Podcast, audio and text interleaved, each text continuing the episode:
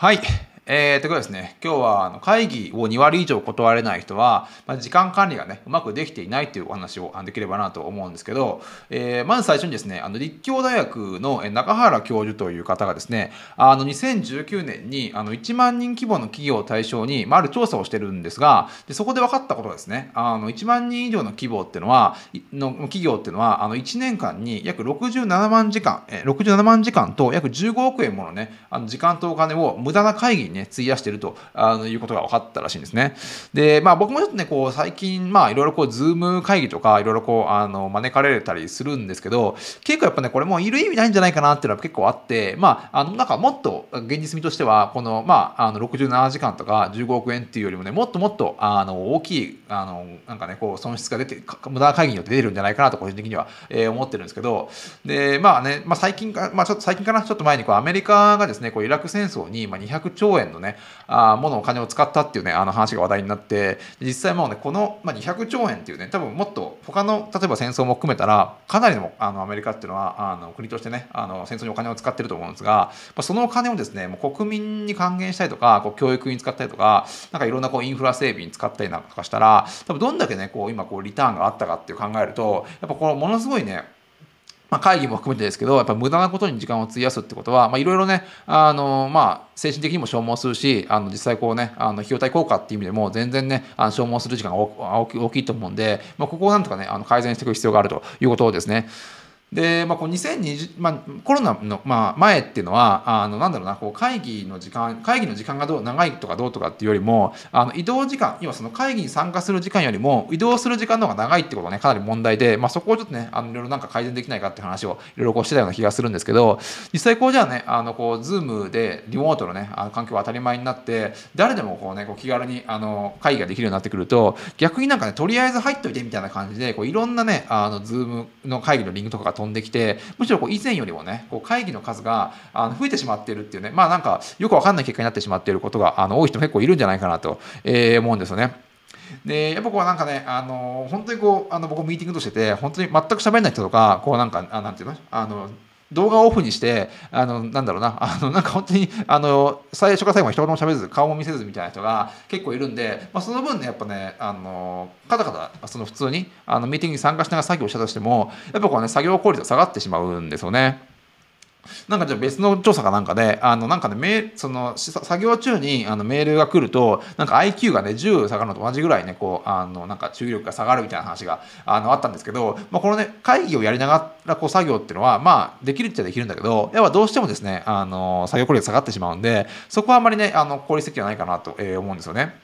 で、これある本にあの書いてあって、ある、ある起業家の方が言ったんですけど、あの、本当こう2割以上の会議を断れない人っていうのは、もう時間管理がまずね、うまくできていない証拠だっていうことをあの言っていて、まあ確かにですね、もう2割ぐらいだったら、全然ね、あの、なんだろうな、ちょっとこう、あの気持ちを変えるだけで、会議ってね、カットできるんじゃないかなと思うんですよ。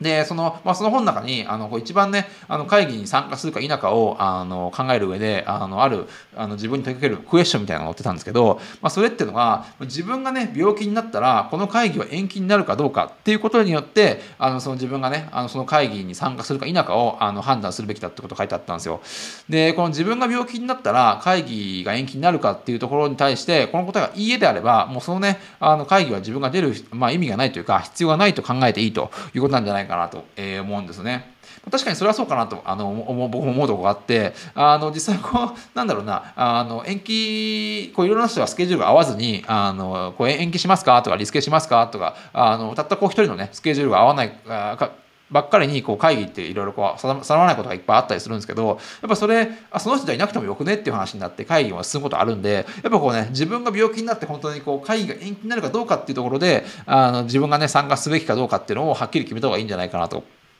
思うんですよね。で、これ、堀江本もね、言ったんですけど、こう、多多動と多多忙は全然違うと。多動っていうのは、こうね、あの、多く動くって書くし、あの、多忙っていうのは、あの、まあ、多く忙しいって書く書くことがあってでこれホリエモンが、ね、本の中でずっと言っていることで、まあ、僕あの、まあ、ホリエモンがねあの僕は確かにいろんなことをやっているが自分はねこう多忙だと感じることは一度もないっていうことをねあの言っていてあのやっぱね最近のこう、まあ、会社とあの周りを見ていてもやっぱ多忙の多忙多忙多忙って言ってる人がすごい多いってことをねあのホリエモンをずっとあの本の中であの言っていますね。別にホリエモンの意見はそんなにあのすごいあの尊重してるわけじゃないんだけど、まあ、たまにねこうねあなんかすごい刺さることを言うなっていうのは個人的には思ってたりはあのしますが実際こう多動ってのはあの、まあ、いろんなことをやると。例えばあのホリエモンだったら飲食やったりとかあのウェブやったりとか宇宙開発やったりとか、まあ、とりあえずもう多動でいろんなことをやるっていうことはこう要は自らの意思で行動してあの自分の時間を生きてるってことなんじゃないかと思うんですね。で多忙ってのは逆にその自分の時間を生きてるんではなくって、まあ、他人の時間をあの生きてると。まさにこうねあの忙しいっていう字を心が心を失う心心がねあの滅びかけてるってね。心っていう字に滅びるって書くと思うんですけどあでもたこの忙しいっていうのはやっぱ心が滅びてる状態のことをねやっぱ指すと思うんでやっぱそこはですねあのなんかなんか多忙かっこいいみたいなあの若干文化もあるような気もするんですけど、まあ、実はねそこはね残念ながら心が滅びていてあの、まあ、他人の時間を生きてる状態になってるってことですね。で、まあ、この会議をまあなくすためにはまあどうすればいいのかっていうのは、まあ、いろいろさっきほど言ったこう価値観とかもあったりするんですけど実際こうまあビジネス上のこうスピード感っていうのはなんかこうあのお互いの信頼度に結構比例してるところがあるんじゃないかと思うんですよ。要はその会議が会議をやらなければいけないってことは何かこうねあのお互いこのニュアンスを合わせる必要があることがあ必要なんで、まあ、わざわざね時間を取ってあの、まあ、あの顔を合わせてあの話し合うをするわけですが逆にこうね正しい判断によって物事がねあの普通に何も問題なく進んでいく状態を作ることができればわざわざねこう時間を取って会議のやる必要は多分ないんじゃないかなと思うんですよ。要はこう意思疎通があのしっかりできているかいないか、えー、そこをあの、まあ、会議でこう補っているっていう状態なんじゃないかなと思うんでそこを逆にねちゃんと信頼度逆にこの人にもパッと任せておけばあのなんだろう想像通りのまあなんだ結果が返ってくるっていう状態にしておけばなんだろう別にその会議なんかやる必要は多分ね実はないんじゃないかなと思うんですよね。で、そのね、あの、まあ、ザッポスっていう会社がアメリカにあって、まあ、ここはですね、あの、フォトクラシー経営っていう感じで、こうなんか管理職がいない、全く管理職が全く存在しない、えー、組織をね、作ろうと、あの、しているらしいですね。まあ、うまくいってるかいってないかは、ちょっとね、あの、まあ、まあ、実験段階なんじゃないかなと、えー、思うんですけど、で、この、まあ、会社の面白いところっていうのは、あの Google がですね、あの、なんだろう、あの、仕事なん仕事自分自分仕事に関係ない、まあ、自分のやり方やりたいプロジェクトに時間を時間をね20%使っていいっていうこう20%ルールっていうのは結構、まあ、あの有名で、まあ、誰でも知ってる話だと思うんですがあのこうザポスって会社はですねあの仕事の時間の20%を社内の人たちと絆を深めるためにあの使わなきゃいけないその逆のなんかそういう別のね20%ルールっていうのがあるらしいですね。なんでこう逆に言うとそうなんか社内の人との関係がしっかりうまくいっていればわざわざ1個のことに関して、まああのー、1時間もねあのあの打ち合わせ取らなくても会議の時間を取らなくてもなんか意思疎通ができていればね逆にこうなんか5分とか10分パッと話した段階で、あの、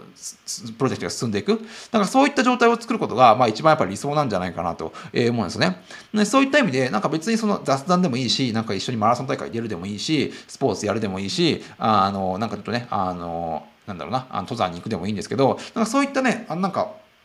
何でもいいんですが、あの、とりあえず20、その、できるだけこうね、あの、社内の人と絆を深めておくことによって、そのなんか、あの、意思、こう意思疎通を合わせるプロセスがどんどんあの楽になっていく、まあ、そうなっていくことによって、まあ、会議っていう時間もどんどん減っていくんじゃないかなと、えー、思っていてそれは社内に限る社外の人とねやり取りする時もやっぱこうなんだろうなパッとお願いしてもう予想通りのあの答えが返ってくれば答えもしくはこうねあの仕事が返ってくれば何のあの会議する必要多分ないと思うんですよ。そこをですねあのどうこう関係を構築していくかあの信頼関係を構築していくかっていうところが多分ですねまああのこう会議時間を減らすっていう意味でもあのかなり大きなところになってくるんじゃないかと思うんですよね。でこうまあ自然にこう多忙でなくなればあの多動になっていくと思うんですよね。なんでこう逆にあの今ねあの大企業が60 67万時間と約15億円もですねあのお金をまああの無駄会議会議によって無駄に使ってしまっているってことを考えれば、まあ、そのねその時間と、まあ、お金があればですねこう新しい事業がねほんとどんどん何個も何個もできそうなあの感じもするんで、まあ、そこをですねどう、えー、まあやあの時間を減らしていくかっていうところは多分ね今後まあやたらこう生産性生産性って言われてる中であの必要になってくるんじゃないかなと思いますね。